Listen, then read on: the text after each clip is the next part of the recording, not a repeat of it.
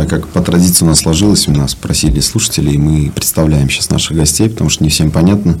Вы э, публичные личности, известные в узких кругах, но, возможно, для большинства. Да, и у нас сегодня Наргиз, моя соведущая. Как это звучит по телевизионному? Ужас какой. Как будто в телеке на ворот меня записывает. Ян, коммерческий директор компании «Легион». И Гульджан, она маркетинг-менеджер компании Kimberly Clark, отвечает за шесть стран, мы уже успели пообсудить. Бренд Котекс. Да. А, с Гульджан более-менее понятно, как она попала в Ташкент, потому что отвечает за Узбекистан. Но ну, Гульжан больше истории, чем Кимберли Кларк. А, Раньше Напомни, началась. да, в каком году ты первый раз попала в Узбекистан? В девятнадцатом. В девятнадцатом году я впервые попала в Узбекистан. Кажется, да. А, нет, нет, нет. Это впервые попала в Узбекистан в 2012 году. Мы делали дипдайвы с Колгейтом, а, пытались а, понять, насколько здесь нам интересно, как бизнесу будет запускать гели для душа. А, вот, и сделали дипдайвы, да, там Ташкент, но в основном нас интересовали регионы, вот, и что мы в тот момент обнаружили, что, ну, как бы очень-очень далеко, да, для запуска гелей для душа и, соответственно, там продвижения, потому что, в принципе, не было возможности там воды, насколько я понимаю, там были проблемы с водой, а, там, условно, в регионах э, люди набирали воду, да, дождевую, чтобы постираться. Это было сколько лет назад? Получается, больше 10 лет назад. В 2019 году я сюда уже приехала прямо на проект, прямо надолго. Переехала. Uh, to stay. Мгм. Uh, да. И это был в 2019 году проект, э, подпроект такой корзинки Five. А, Была амбиция да, запустить, а, скажем так, эм, сеть а, такого healthy фастфуда интересного, да, с разными концептами. А, вот. И да, и, и я сюда попала. Я Таким помню- образом. Я помню наше первое э, э, знакомство с Гульджан. Мы встретились в BNB, наш, нас познакомил Фара. Потом какое-то время проходит, мы видимся в Алмате. И я такой, а ты что, вернулась? Он говорит, да, я вернулась. Я почему? Он такой, нет, Ташкент, никогда больше в жизни вообще не могу я там жить. В Алмату переехала. Проходит время, я захожу в 7 пятниц. Вижу Гульджан, я такой, привет. Она такая, я вернулся. Я говорю, тебе же Ташкент не нравился? Она говорит, я поняла Ташкент, я себе его открыла. Сколько Заново, времени да. прошло? Вот, э, А, наверное, наверное, если брать кумулятивно, два года чтобы принять и понять. Но, но оттуда год можно физически вычесть, потому что была пандемия, и как бы я физически в Ташкенте не находилась. Вот. А, Но там были разные, да, разные стадии знакомства. Ну, как бы я больше для себя это а, оцениваю для себя это как а, реально саморазвитие. То есть Ташкент дает возможность саморазвития, да, потому что ты, ты открываешься. Ты смотришь, э, пытаешься смотреть и понимать, что есть другое мнение, есть другие нормы. У Яны, мне кажется, вообще какой-то иммунитет должен был быть уже, уже выработан. Вы же много переезжали, часто переезжали, да? Не бы сказать. Ну, Э, сказали, что мы когда познакомились, три года вы здесь уже живете, да, в Узбекистане? А, ну, в этом, да. Да, Я три До года. этого в Казахстане были. До этого почти 20 лет в Казахстане, но все равно в Берлине назад. Also, у меня база еще все равно в Берлине. А, в Берлине. И пересекаюсь между ними. До сих пор? Сюда, до сих пор. да. Как, как переживается вот этот переезд в новую страну? Как это происходит у вас? Ну, это не первая страна, куда я иду. А, Я был до этого в Украине, долго в России. Потом почти 20 лет в Казахстане. Ам, В Казахстане приблизительно моя работа была закончена. Я выполнял мой договор, и вопрос был, куда я иду. Назад или куда-то. И друзья из Узбекистана звонились. Я их уже там 5-6 лет знаю. Попросили помощь. Я сказал, «М, на самом деле я хотел назад в Германию. И сказал, ну окей, давайте, три месяца, я посмотрю. Три месяца стали три года. Даже до сих пор без договора, без ничего. Почему? Ну, из разных причин. На самом деле, как она говорила, если я, когда я сюда пришел, у меня уже многие друзей были, которые из Казахстана знаю, влиятельные люди, которые, с кем я постоянно общался. Мой первый месяц вообще был великолепно. Они мне каждый день позвонили. Ты дома, у тебя все окей, давай ужинаем. После три месяца 5 килограмм больше.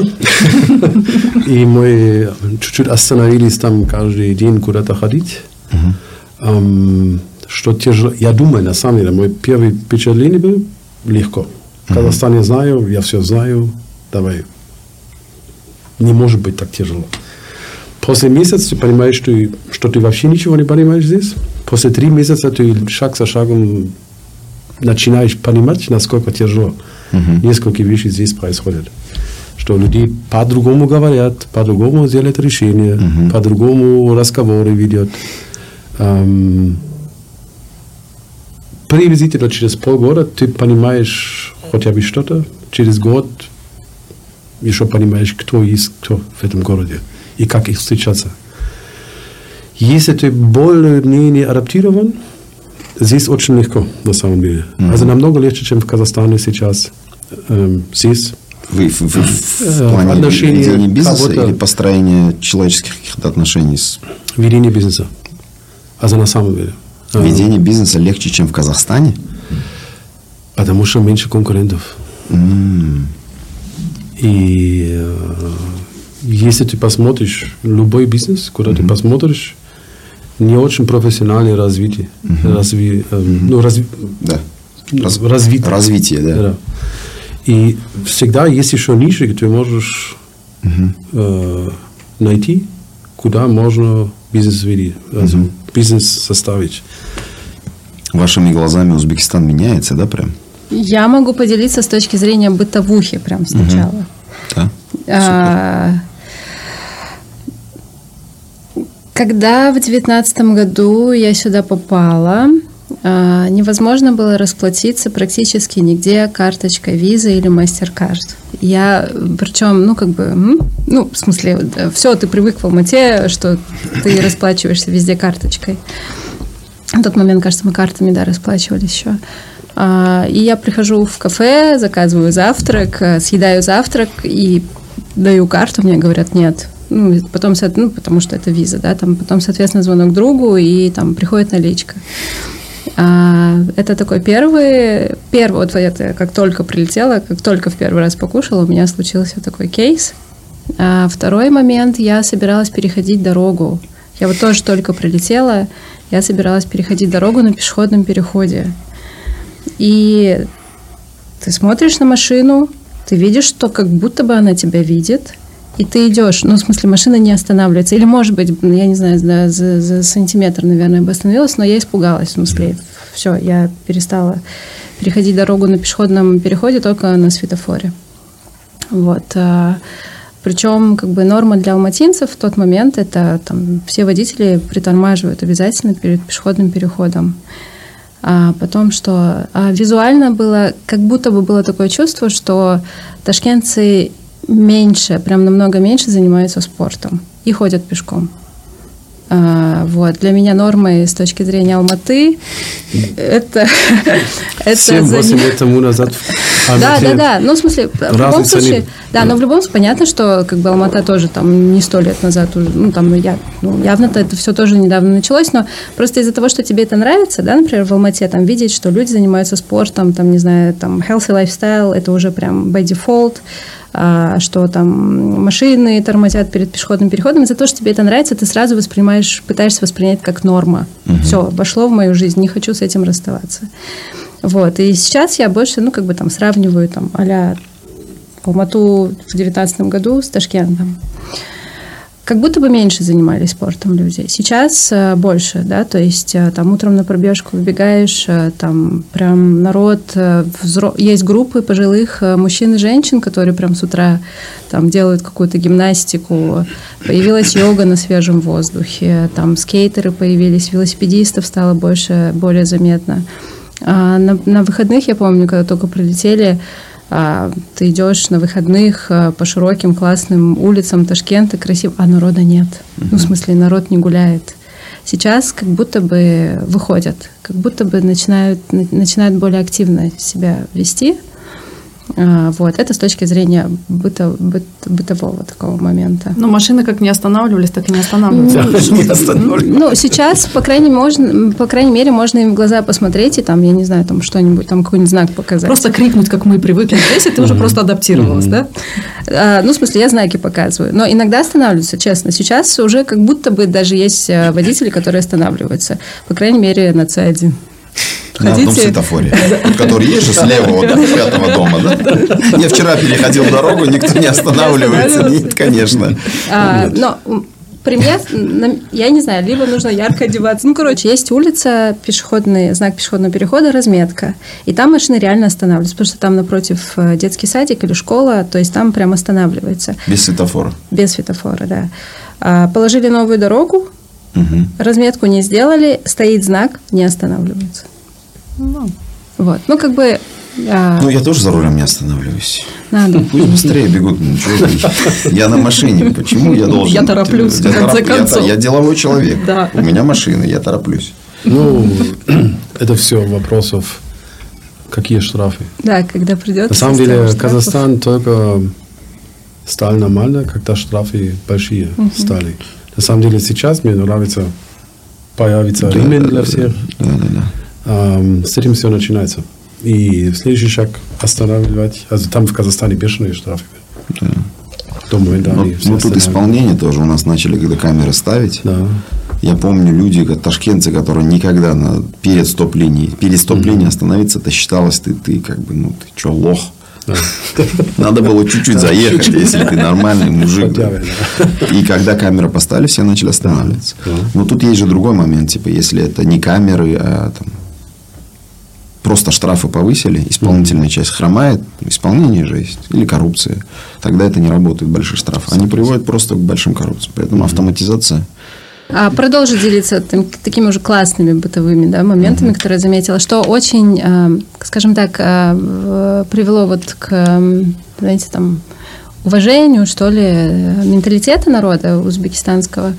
Э, Прям большое количество людей, не- независимо от национальности и этноса, говорят на узбекском языке или, по крайней мере, понимают. Ну, как бы это, это классный был момент, да. То есть э, понятно, что для человека, который там не знает узбекского языка, это ну, не очень комфортно, но с точки зрения там, знаешь, э, того, что реально люди много и часто говорят на узбекском языке, это как бы это прям уважение такое чувствуется прям к народу, что они пытаются сохранить свой язык, да?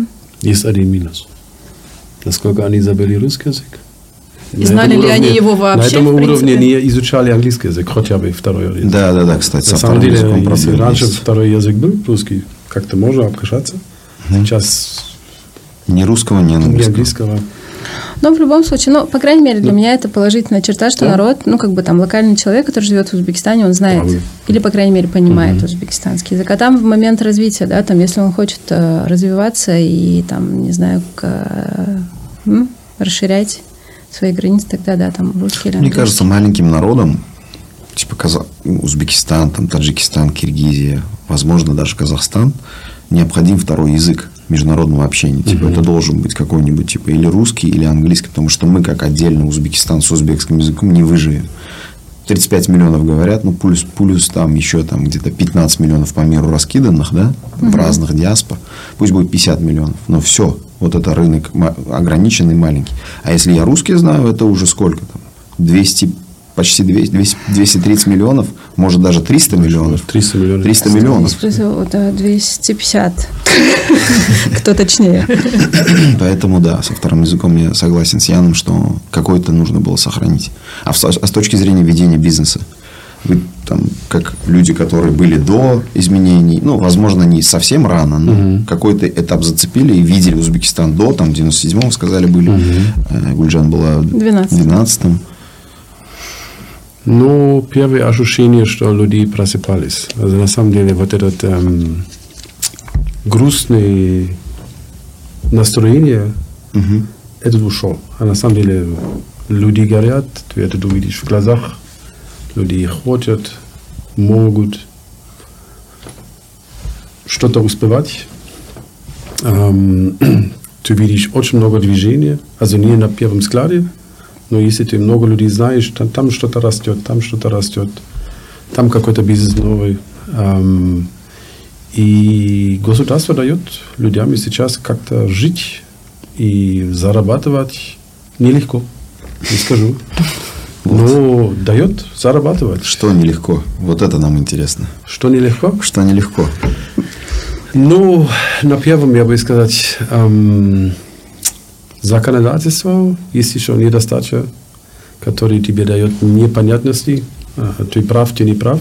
Очень Мгм. часто они друг другом Противоречит. противоречат. И плюс еще очень много новых законов, которые ты даже, ты даже не успеваешь читать, они уже не действуют. Эм, и ты не знаешь, как планировать. Это один большой минус. Второй большой минус, как нам тормозит быстрее развивать, и, наверное, другие компании тоже, с кем я общаюсь, это отсутствие 20 лет интернациональной компании. Мгм. Значит, эм, очень тяжело найти еще, also, скажем так, ну, это меняется. Но сейчас до сих пор тяжело найти с каким-то там интернациональным мышлением, Мгм. э, с подходом, который не только через университеты и школы идет, только через эм, компании, которые они обучают людей внутри компании, они их нету или ушли 20 лет тому назад. Эм, там есть большой, большая дырка, Мгм. который сейчас только шаг за шагом выполняется. Наверное, через 5, 6, 7 лет, я бы сказать, два поколения об- обучения через компании, тогда шаг за шагом эта дырка Мгм. закрывается. Ну, с одной стороны, это плохо, а для нескольких, которые увидят эти недостатки, для них это большой шанс. Я думаю, следующие 3-4 года для молодых людей, которые хотят что-то, которые изучают, которые двигаются вперед, эм, шанс вырасти очень быстро в компании. Это только сейчас. М. Следующие пять лет это на самом деле для молодежи золотые времена. Круто. Кто хочет. Это как 90-е. Это как Казахстан России, да? 20 лет назад Да, тоже. или Казахстан Мгм. 20 лет Да, назад. когда Да, там все Потому что я сам я вижу, насколько быстро у нас раз люди вырастут, потому что эм, шансы есть большие. Очень много интернациональных компаний приходят, А людей нет. людей нет, значит, э, они выкупают у других, значит, по-любому тебе надо школа заставить внутри компании вырастить людей. И вот путь, например, из торговый агент до супервайзера, региональный менеджер, может быть даже год только. Это Ну, потому что дефицит кадров сейчас, и поэтому так быстро они растут? Или так складываются? кадров. Ну, как можно сказать? Эм, в этом году, наверное, еще Узбекистан, зарплаты в Узбекистане чуть-чуть ниже, чем э, соседних стран, как Казахстан, как Украина, как Россия. Но поэтому вот в таком уровне не приходят опытные люди, потому что зарплаты еще чуть-чуть э, ниже, чем, чем в Казахстане. Про какой э, говорите? Ну, менеджер, э, маркетинг, бренд-менеджер. Серьезно? Они, Ниже? в- они в Казахстане еще больше зарабатывают. Еще. Просто мне казалось, что там казахская и российская экономика, они на своей валюте, типа рублевые, Может тенгешные стали очень давно. И у людей мышление даже, у нас там все абсолютно в долларах измеряется, да, там начиная от какой-либо зарплаты более-менее, там, я не знаю, или же там недвижимость и так далее. Просто в долларах. Мне, мне казалось, что вот недавно, как будто бы у нас за счет дефицита огромного и притока очень сильно выросли зарплаты Согласен. менеджеров и топов. И не только менеджеров. Если мы говорим об нормальном маркетинг, бренд-менеджер, э, последние три года увеличился зарплата три раза. Да. И мы ожидаем еще там хотя бы следующие два года еще два раза. Воу. Но это идет до момента, когда Узбекистан будет интересно для других стран, для бренд-менеджера из других стран. Да, но мы тогда говорим, что это экспаты получают больше, чем местные, местные специалисты. И будет ли то так- такой момент, что экспатов останется больше, а местные начнут искать где-то и становиться самими экспатами где-то в других странах? Говорим о Казахстане. Насколько я там был, 20 лет. эм, хотя бы еще 7-8 лет тому назад. Были иностранцы многие. Везде были эм, в менеджмент позиции. Если вы сейчас идете в Казахстане, почти никого не остался. Все позиции изменили на местные. Что и правильно, мы уже не сюда не пришли умереть здесь. Пришлось жить. Нет, ну, мы же, у нас уже есть, мы не просто так. Мы, у нас есть задачи, которые мы выполняем, и на самом деле здесь этот намного, эм, как вам сказать, намного тяжелее, чем в Казахстане, потому что в Казахстане очень многие иностранцы пришли, потому что э, местным компаниям надо какое-то белое лицо, которое они могут показать, и они их держали за достаточно... Держали. Ну, честно, так и было. За хорошие, держали. за хорошие зарплаты. А, ну, с банком поговорить, с иностранным партнером поговорить, показать, что какой-то европейский подход. Ну, так. Не, ну мне кажется, там в любом случае еще экспертиза была. Ну, в смысле, Экспертиза там была, да. И плюс еще- знания давали. Ну, в смысле, И тот момент Казахстан был хотспот. Ам, было много денег, ам, больше, чем В Узбекистане. ожиданы, скажем так. Было многие возможностях. И ам, если интернациональные компании решили сейчас, это интересная страна, они очень много денег туда выделяют. И им надо быстро что-то там сделать. Они не могут ждать, что какой-то там экс- ну, специалисты вырастут. Они приходят, организуют, наложат все процессы, и потом шаг за шагом изменяет людей Мгм, на местных. на местных. А, Они выращивают сами, ну, воспитывают, не Да. выращивают, воспитывают сами. каждое утро 8.30. Полил, да? Расти, расти а мне- быстрее. Тут экспат дорогой, нам его надо быстрее домой отправить. А мне кажется, мне кажется, еще задача экспата э, это в любом случае ты делишься. Ну, в любом случае ты делишься. Это не про то, что ты учишься. Там ты можешь развиваться лично. Ну, в смысле, вот, например, мой пример. Да, когда ты развиваешься как личность, ты понимаешь для себя, что у тебя есть еще куда там раскрывать свои э, границы. Но с точки зрения человека, который находится там, в конкретной функции да, и получает зарплату, и, например, его привозят э, в другую страну, Там еще вопрос, мне кажется, насколько он интегрируется с локальным обществом-бизнесом и включает локальную инфраструктуру в свои проекты. Да, ну то есть э, в, я не знаю, там коммуникационная платформа, предположим, новая, да, там э, ресерчеры, например, местные, да, там креативщики местные, медийка местная. Ну, в смысле, не про то, что он там условно знает, что там, я не знаю, Макен э, Америка или там Ogilvy Британия, там супер крутые агентства, их, ну- и нужно обязательно их использовать. Да? Тут момент такой, что там включается, включается, скажем так, такая более холистик, такой более холистик approach, да, более холистик э, подход, когда он Что это значит? эм, всеобъемлющий подход, когда условно есть, нужно сделать какой-то продукт, либо коммуникацию, либо сервис, все такое, и он пытается максимально, насколько это, конечно, возможно, сначала все-таки просмотреть локальную инфраструктуру. Если там нет, то там двигаться. Ты сейчас, мне кажется, вне. говоришь больше о себе, о своих каких-то ценностях и подходах. Э, Да, но мне кажется, это е- е- есть еще одна роль экспата тоже. То есть интеграция, там условно есть идея, да, то есть он видит направление, он видит direction. И одна из его ролей – это чтобы он не был просто идея, которая там условно создается какими-то его английскими партнерами, да, там, или, я не знаю, там, казахстанскими партнерами. Ну, может быть, там интеграция, конечно, с соседями. Но мне кажется, основной момент – это если он видит, что ну, есть развитие какого-то продукта, потенциал да, в каком-то продукте, то он сначала все-таки смотрит на локальную инфраструктуру и насколько ее можно применить. Мне, мне нравится то, что ты говоришь, очень сильно нравится, потому что это как будто бы не просто ты приехал там, свои хорошие свой хороший пакет получить, да, экспатовский, но это какая-то твоя социальная лепта в развитие, в принципе, общества и Да-да-да. Ну, конечно, я сейчас сказку Хоте- хотелось на бы, да, деле, поэтому да. я говорю, Но- хотелось бы Но верить, на что самом это- деле, м, если у меня есть проект, мне надо это быстро внедрить, и у меня нет времени каждому объяснить, что я хочу, и опыт нету, и мне надо успех, мне надо этот успевать до какой-то момент. Эм, я тоже посмотрю, есть кого-то в стране. Если они есть, они иногда даже дороже, Да, мы чем недавно об экспаты. этом говорили. Да. Если это топ, топ людей, скажем так. И на самом деле сейчас есть еще в Узбекистане такой проблем, что очень много людей, потому что по отсутствию конкуренции себе переоценивают. Also, Согласен. Я честно говоря, побольше в вашем бизнесе. Я так и поняла. Там очень много... Куда Я- из продаж там Не, тоже не, не, только в вашем. Also, на самом деле, я просто, я, не нахожусь у вас, скажем так, да.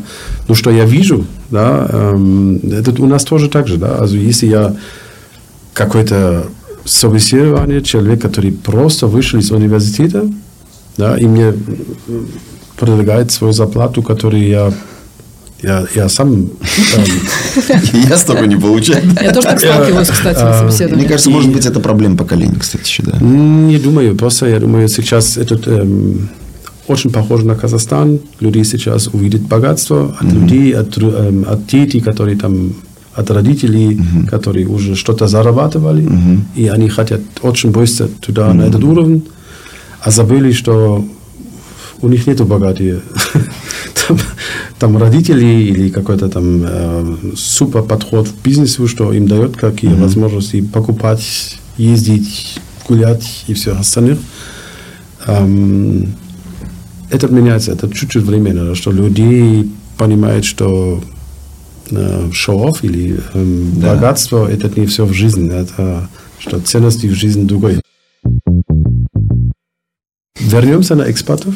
Мгм. Эм, я вижу здесь разные уровни экспатов. Да? Есть очень много экспатов, потому что у них есть технический ноу-хау. Да, скажем, там инженеры, которые ты не вырастешь там, в течение там, 10 лет. Нет. Да, да, да, Эм, 50 и лет. университет, посещать 10 лет, опыт, потом ты стаешь какой-то там человек, который принимает ответственность за, например, какой-то крупный проект, да, э, который может это принять, потому что все понимает, он может руководить людей и все остальное. Технически я, я вижу, что здесь еще мало экспертов. Эм, мы ожидали намного больше, потому что многие интернациональные проекты были заморожены во время пандемии, они только сейчас начинают. Технически вы будете еще пф, лет 15, зависит от экспертов. Экспатов. Возможно, может, больше даже. Может быть, больше зависит, как, насколько быстро ваш школьный и университетский систем меняется на какие-то там больше интернациональные эм, сертифицирования, я не знаю, процессы, экзамены и все остальное. Если мы говорим об людей, которые по менеджмент, эм, там, я бы сказать, большая разница нету. Это только иногда только подход. Да, да, Плюс, плюс, минус, минус. Ну, я понимаю. Ну, ну, Опыт на раз более развитом рынке, чтобы понимал, куда вообще идти можно потенциально. Но у меня такое чувство, что все-таки мы были любознательнее, да? То есть мы как-то хотели больше экспериментировать, что ли. Мы упорнее бы- не были даже, а мы упорнее. И, У нас же э, доступ к информации был более сложным, К ресурсам в том числе. к ресурсам, и не было чего-то, чтобы занимало наше свободное время. Там, типа, я, я помню, в детстве один раз в неделю по воскресеньям показывали мультики.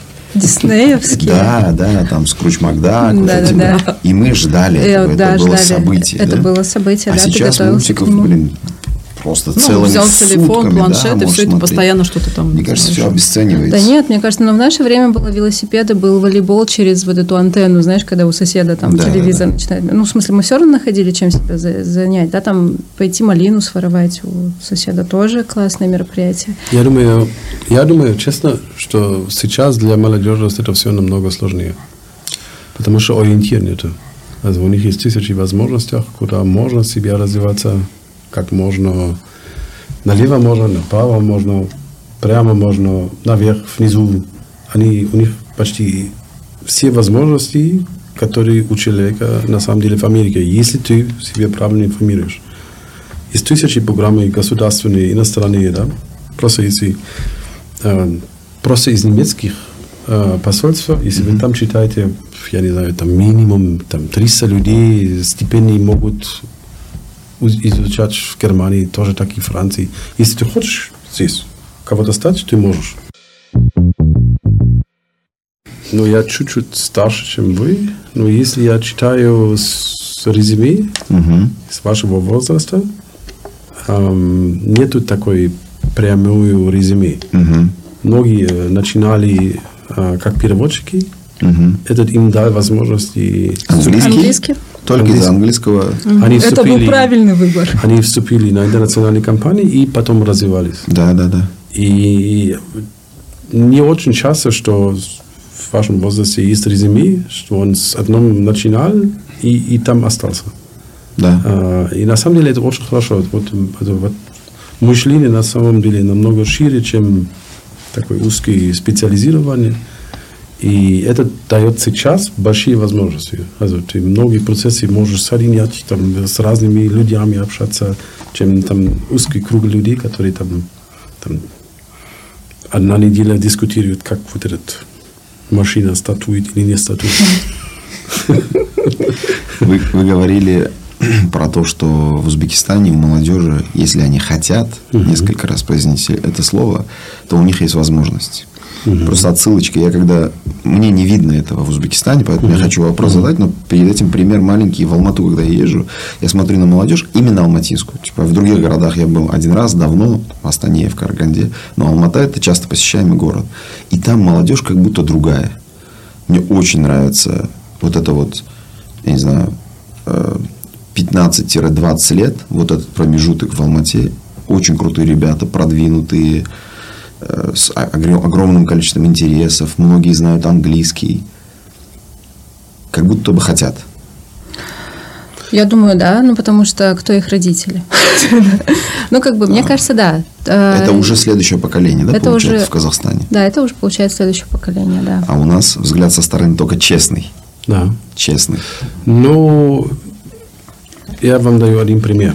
Я еще помню, мы там 19 году к начале лета гуляли по Ташкенту, и почти весь молодежность был в темном одежде. Кстати, да. И не только молодежь. Э, в принципе, Очень темный. Also вообще там яркие куртки не видел, какие-то там цвет волосы не видел, э, эм, вообще море не видел. Это все был черный. Черный был, был круто, наверное, я не знаю.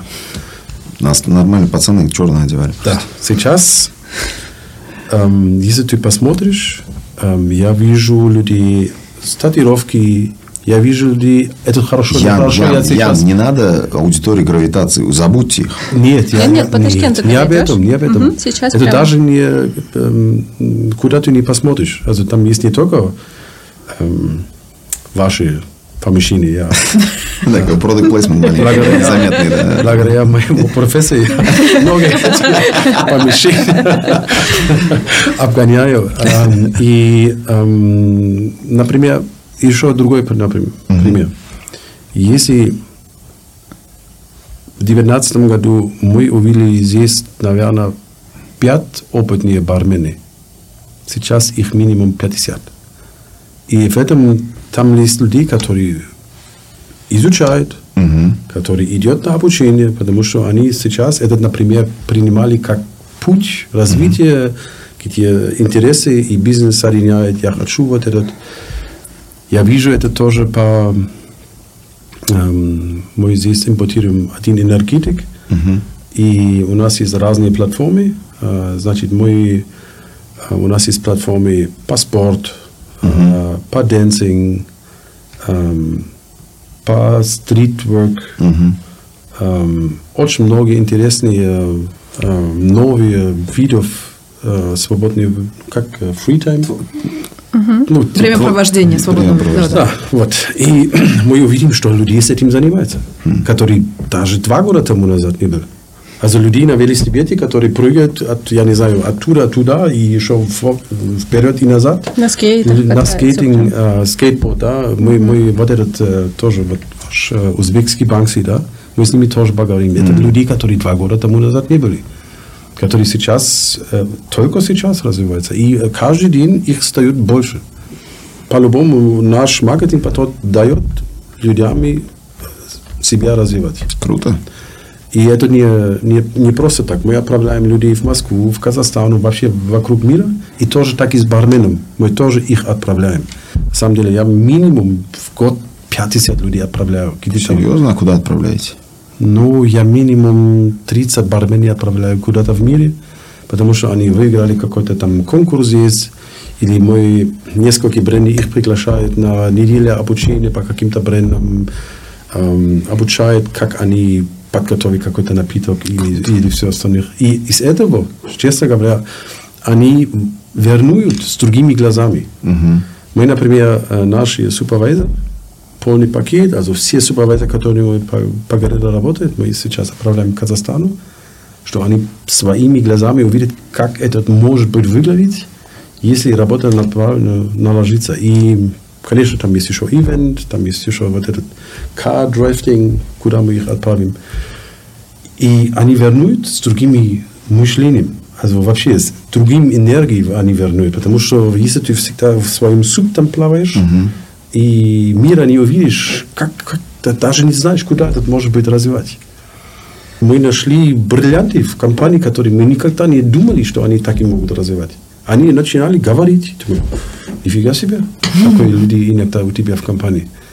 Потому что они до этого даже, они не были видны, с ними ни- никто не говорил. И они от себя не открыли свой... Это очень часто. Also, ты- я идешь не только у меня. Я увижу многие красные люди, просто им не дали шанс. Поэтому, мне кажется, с точки зрения развития, там, либо, таш... либо узбекистанец едет за границу, либо за границу едет к тебе. Ну, в смысле, экспатская история, Да, да? да, да. Потому что экспаты все равно не могут донести, что что-то может быть по-другому. Ну, вот, как бы рассказать о том, что а может быть по-другому. Либо берешь чемоданчик и летишь, но там должны быть возможности, да? Ну да. Мне кажется, с экспатами здесь еще, еще- еще одна история есть. Если, например, в каких-то странах, вот Ян говорил про Казахстан, в Казахстане, возможно, какие-то крупные компании брали экспатов не только ради э, экспертизы, но и ради лица. Потому что там нужно да. было какие сделки. В Узбекистане, мне кажется, ну, бизнес пробует сам, не получается, нанимает местного, не получается, потом нанимает экспата. Потому что экспат значительно дороже обычно местного сотрудника, и бизнесу нужно морально быть готовым, Да. что он платит большие деньги, но не получает результат через две недели. Такое же ожидание у бизнеса есть. С учетом вот этого, если вы согласны с этой логикой, с учетом вот этого вот э, времени, которое необходимо пройти, вот то влияние, о котором вы говорите, экспаты меняют людей. Когда это начнется хотя бы не 0,1%, а хотя бы там, не знаю, 5%, когда это может произойти, что мешает Узбекистану туда, может быть, прийти максимально быстро, чтобы экспатов было много, и они начали менять не 0,1, а побольше народу. Ам, И тогда волну, мне кажется, уже будет не остановить. Я думаю, Надеюсь. там есть две, там есть две стадии. Если ты думаешь, каждый, э, каждый экспат хороший экспат, это тоже неправда. А плохие тоже есть, да? больше, чем думаешь. Also, на чем самом ты деле, знаешь. вот эти, вот эти booming countries, первые, которые обычно приходят, это не самые лучшие. Этот B-класс, C-класс, которые там уже не могут, они приходят. И очень часто местные компании даже не знают, как выбрать правильный человек на этом стране. Значит, если он в Европе был хороший эксперт, это не значит, что он в Узбекистане все может наложить. Да. Эм, поэтому первая стадия обычно в стране, когда все понимают, надо что-то менять, давай приглашаем эксперт. Первые два года очень часто они перепутают с правильным экспертом. Да, просто иностранец. Да. Ну, может они думают, здесь- они- Да. честно, Любой там- иностранец это экспат, он, они он должен быть. Да. хороший, он должен быть хороший. Любой британец разбирается в Да. Главное, бизнесе. чтобы Да, не, да, не да. зеленый Да, паспорт. да, Но да. здесь же может быть ситуация, когда он обжегся, и больше он экспата не берет. Или же он научился и понял, как Да, да. правильного выбирать. и идет Сколько дальше. такого бизнеса, который научился? Не, ну на самом деле, это- ну, в Казахстане еще было такое же, что несколько, also обычно вот если интернациональные компании Procter Gamble, ла-ла-ла, Henkel, которые все сейчас приходят Да, да, в да. Узбекистане, у них по-любому есть ротации внутри компании, поэтому вот этот э, приход экспатов поднимается. Несколько Он уже остается здесь. автоматизирован, этот под приход. Несколько увидят здесь свой шанс, они перепрыгивают на местные компании, потому что либо больше- больше денег заплатят, больше личное развитие, по- нам, чем в национальной компании есть. Эм, это первый подход, как обычно происходит. Второй, конечно, крупный бизнес, э, нефть, газ, там, майнинг, там, э, который по-любому требуется экспертные советы. Третье, что я вижу всегда, есть люди, как я иногда. Мы начинаем с каким-то там э, местным бизнес-партнером, и мы э, шаг за шагом увидим возможностях. Каждый день ты лучше эту страну узнаешь, и, и чем лучше ты узнаешь, ты побольше понимаешь, насколько здесь деньги лежат на улице. А вы научились различать хоп и хоп? Я еще нет. Для меня хоп это окей, пока. Правильно? То есть же? подтверждение к действию. Нет. Да. нет. Да, да, да. Там Или понимание, или понимание. хопа просто есть, оно очень же... Там тональности очень много. Его, и, и- его очень тяжело про- проследить. Иногда говорят хоп, типа, А хоп еще Whatever. бывает отстань. Да. типа что. Окей. Да. Второй хоп это типа хорошо сделаю. Третий хоп это типа подумаю. Ну там еще много хопов, да. Это как наша басе казахста- казахская. Э, Я, я слышу очень часто хоп. Э, Для меня это такой момент улыбнуться, потому что я знаю, что там есть э, что-то behind, Да, да, что-то да, з- позади. Ну, в смысле, но это не обязательно, но это точно не окей. Ну, в смысле, не точно я сделаю э, то, о чем мы договорились. Да, в смысле, да, это не да, про да, это. Это Поэтому может, наверное, окей, я тебя услышал. Да, типа такого. Вот так вот я, да, пр- воспринимаю хоп. Хоп. Что я с этим я изучал? Мгм. На первом я понял, что люди, даже если они твой вопрос не понимали, они второй раз не спрашивают. Они скажут, хоп. Даже не понимали, что надо делать, наверное. Эм, до момента, когда в компании моими людьми сказали, вы можете, если вы что-то не понимаете, спрашивайте. А вот этот хоп, и потом они сидят, и, и, и день, один, два, ничего не делают, думают, что, я, что мы требовали от них. Пытается всп- вспомнить разговор, что что он там сказал. Да, и поэтому, если хоп, я, э, лучше еще второй раз спрашивать, ты, точно все понял? Мне кажется, на уроке, математики, как будто ты то вы точно поняли? Класс, точно поняли? Да, просто люди боятся показаться глупыми, мне кажется, поэтому и не задают вопросы. Я когда только, вот я помню, начала работать с локальной командой, а, вот один из первых, а, скажем так, стейтментов, да, там предложений, которые я произнесла, произнесла, это правда из корпоративного мира, да, там самый тупой вопрос – это незаданный вопрос.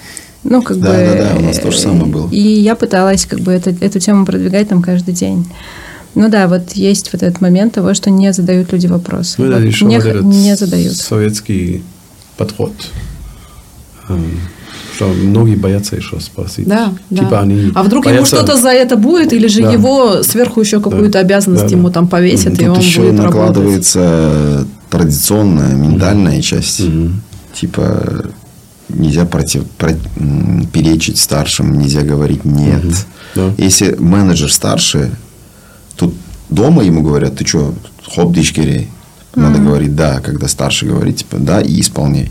И тут он приходит в корпоративную жизнь, видит человека старше, не важны его профессиональные навыки, он все, у него автоматом уважение. Я сам надо признать одно, да, вот в Казахстане э, народ, он более прямой. Да, однозначно. намного. Явно, Да. прям, ну прям Даже явно, я да. замечаю даже, что на казахском э, люди, родственники, с друг другом разговаривают на ты часто, Да. да, так же, как и, например, в России. Вот это, мне кажется, тыканье или выканье уже дает тебе Стирает границы. или да, эти? стирает границы, или же увеличивает, если это на вы и так далее. Может быть. Мы с шефами, да, кстати, мы внутри семьи, я, правда, не знаю ни одной семьи из моих знакомых, которые бы на «вы» внутри семьи бы разговаривали, там мама с дочкой, Да. ну, вернее, дочка с мамой, или там сын с папой.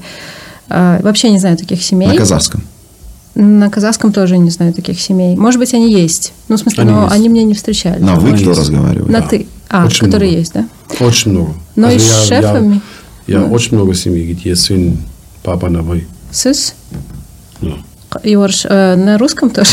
на русском. Орысша да, казахша да. Но и шефами, просто вот из-за того, что, ну, наверное, сейчас тоже, да, там, это FMCG сектор, да, то есть это корпоративный сектор, он Это- другой. Это, это Он- западная это корпоративная локальный, да. культура, привитая местному да. э, сотруднику. Да, я была молода, вот с такими, еще глаза были шире, наверное, тогда.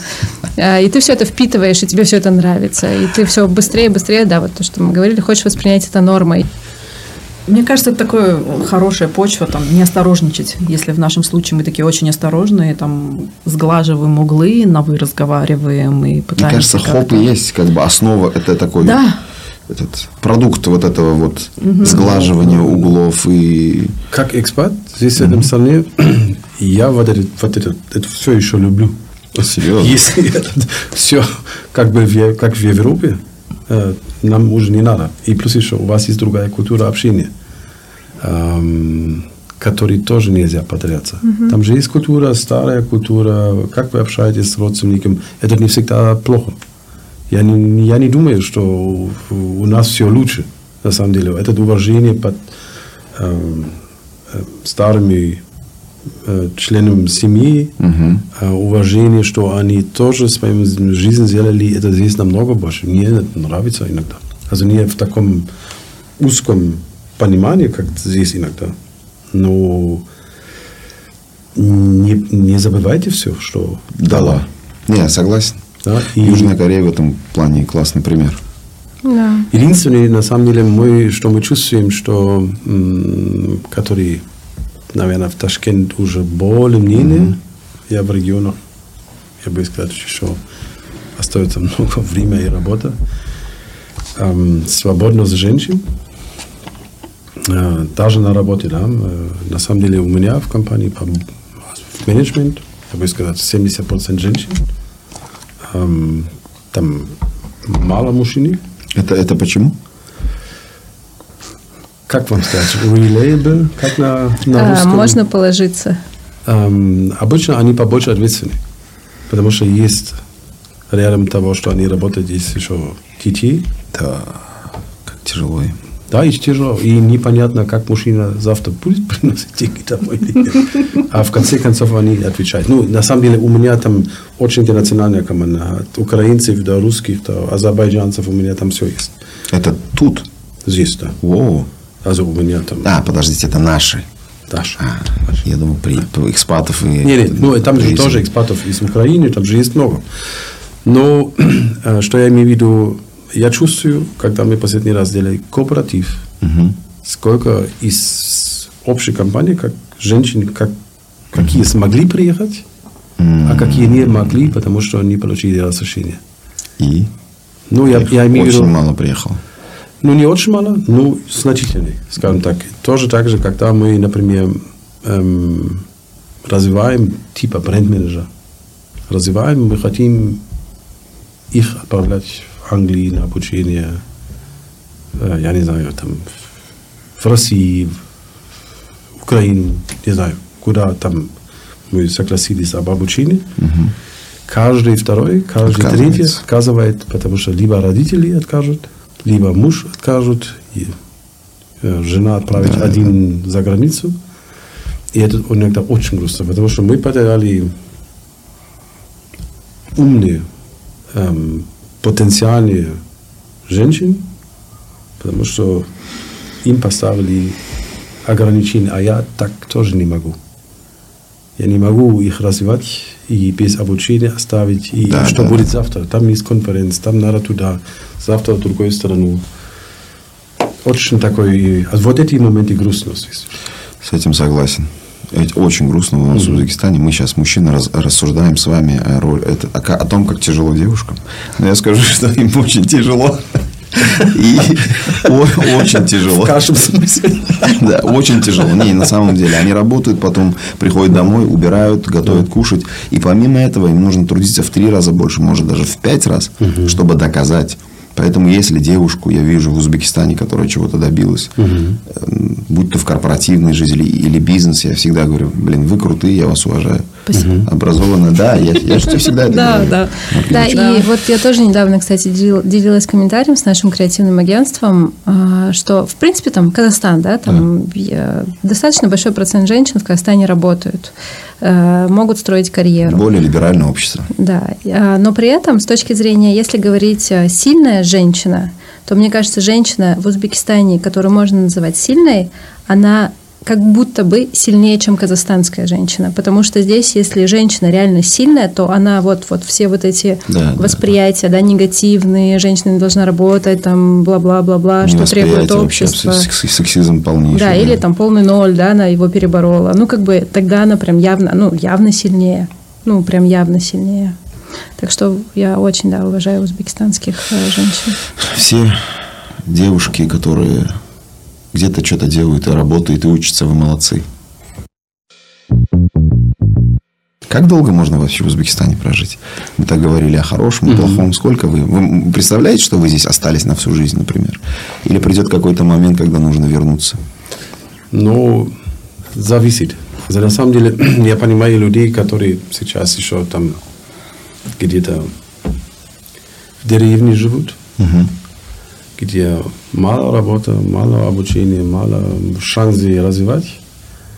Я понимаю, что они хотят уходить с этого положения. Да? Либо сейчас в городу, там тоже уже облегчили переходить. Да, да, да. урбанизация в Узбекистане вообще только-только начинается, который в Казахстане уже 15 лет тому назад, когда в деревне пришел в город, это только сейчас начинается. Если ты меня спрашиваешь, как человек, который достаточно зарабатывает здесь, в Узбекистане, чтобы жить нормально, я скажу, не- я не скажу, я даже... Там есть один очень хорошая фраза.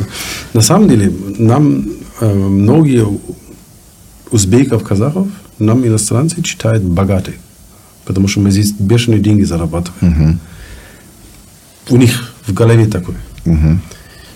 Ну, что обычно, если ты как экспат сюда прилетаешь, если там интернациональные компании тебе без оплаты, что ты там 50% налоги отдашь, это первым они не понимают.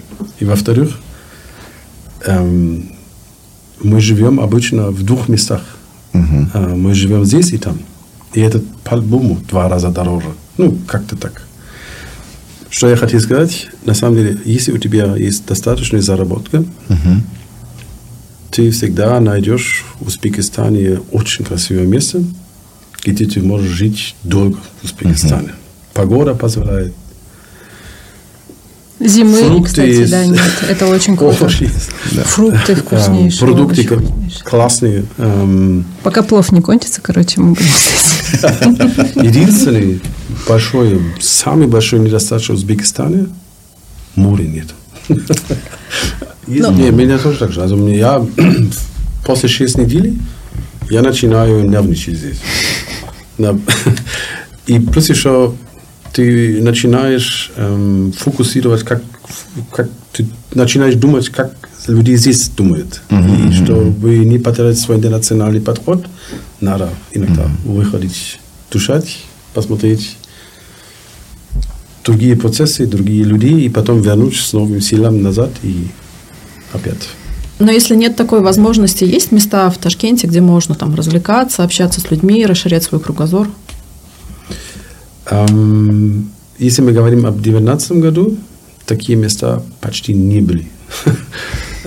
Насколько я помню, были два-три бары, там две дискотеки, в, другие места, где людей встречают, мы не знали, мы не узнали. У меня до сих пор, до сих пор вопросов, когда мы с нашим гориллой занимались, первый вопрос, где находится молодежность.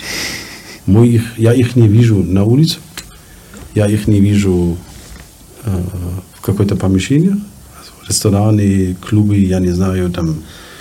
И мы начинали спросить, где они вообще, где их жизнь выглядит. И есть по большинству этот общежитие, спортзал, университет. Из этого круга, ну, есть еще игровые залы. Да, да, Из да. этого круга они не выходят, потому что деньги не позволяют им Да, да. последние два года я вижу другие люди, Э, я вижу, что несколько людей, как вы, вернулись. Э, больше и больше интересных людей. Мы видим эм, молодежь, которая вырастет, которые они чуть-чуть уже по-другому мыслят. Если вы не спрашиваете, в каких местах я вижу сейчас в Узбекистане, мы видим эм, есть место, где можно встречаться и говорить, как Gravity Bar, да, скажем так, где не только музыка громко играет, где это не на первом месте, где общение на первом месте.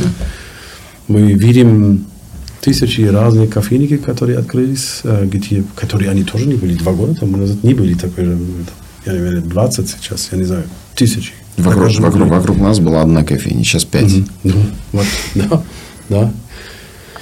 Единственное, например, и сейчас только вот эти бизнес-клубы, бизнес-клубы начинаются, где комьюнити встречает по каждым разным видам спорта, бизнесу, они оформляются, ассоциации оформляются. Ну, эти места сейчас только свежие, развиваются, тяжело, до сих пор тяжело их найти. Мой, мой любимый вопрос обычно в узбеками, сколько людей, вы думаете, жили в 68 году? В Узбекистане? Угу. Приблизительно, плюс-минус. 5-6. Угу. 6,8 миллионов так.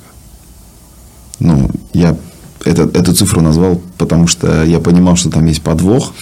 Да, должно быть очень мало. Да, обычно люди называют, наверное, миллионов 15-20. Да, да, да. Да, 20, да. Потому что я знаю, что в начале 90-х нас было 25 миллионов. Мы очень много едим плова и... Быстро размножаемся. Быстро. И на самом деле мы ожидаем, что в 50 году будет 50 миллионов. В 2050 году. В 2050 году. 50 году? Будет 50 миллионов нас. Угу. Ого. Ну, у вас каждый И год прибавляется деле- около миллиона примерно Нет, маленьких. полмиллиона. Полмиллиона 600. 700, да, 700 да. тысяч. Представляете?